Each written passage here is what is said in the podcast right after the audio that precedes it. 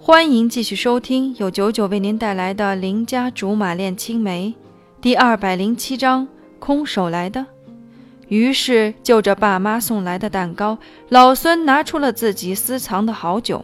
于是，我们在频频举杯中营造出一片祥和。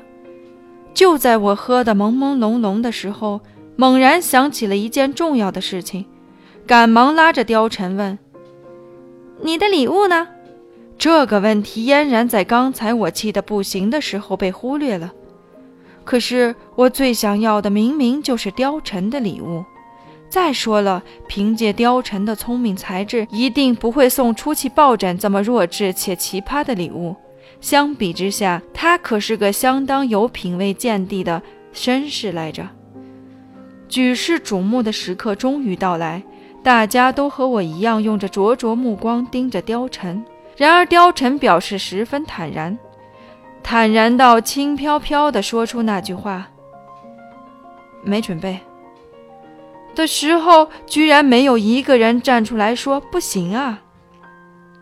连我都是嗯嗯点头之后才反应过来，什么？你就这么泰然处之了？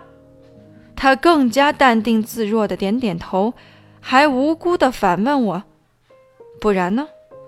好歹我也是你的女朋友啊，好歹我们也绕山绕水的才走到一起的，好歹我连那种照片都被你看过了，你总得表示表示吧？还是他想突出一下他的特别？可也不应该用两手空空来出奇招呀！真是想不明白，想不明白。我还是有点不死心，搞不好是藏在哪里故意逗我。空手来的，他点头，合适吗？他继续点头，我都快崩溃了。等了一年就等这个，结果他居然什么都没有，我怎么能甘心啊？不知不觉就耍起了赖皮。拿出来吧，别跟我装你记性不好。我知道你肯定准备了。他慢吞吞吐出三个字：有是有，仿佛吃了定心丸。果然是逗我玩的，于是我在他身上扫描了好几圈，关羽和老孙也开始嘀嘀咕咕起来。但是，什么事情都最怕在关键时刻加一个“但是”，因为那预示着这件事情将会急转直下。暗暗在心中大喊：“千万不要，千万不要！”可是貂蝉说：“时机不对。”等差不多的时候，自然会让你知道的。现在太早了。嗯，送礼物还有时机这种说法，顿时三观在风中凌乱。好比我在三九天淘宝上买了件羽绒服，三伏天的时候他终于寄到了。时机啊，时机，从来只有抓紧的，哪有推后的道理？先欠着，先欠着。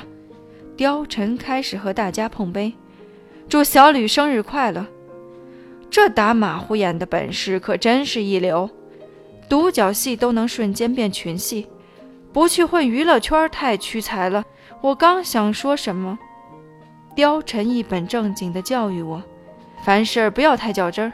这、这、这、这能算我较真儿吗？要是有人连与自己切身相关的事情都表示毫不在乎的话，那这个人……他会是正常人吗？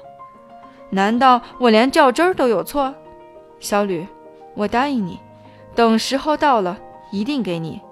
其实我怕的是你不敢要。貂蝉这么一说，我对这份礼物的幻想突然崩塌。看来这份礼物还是有一定危险性的，所以我也就不急着要了，主动端起酒杯吆喝众人：“兄弟们，干了！”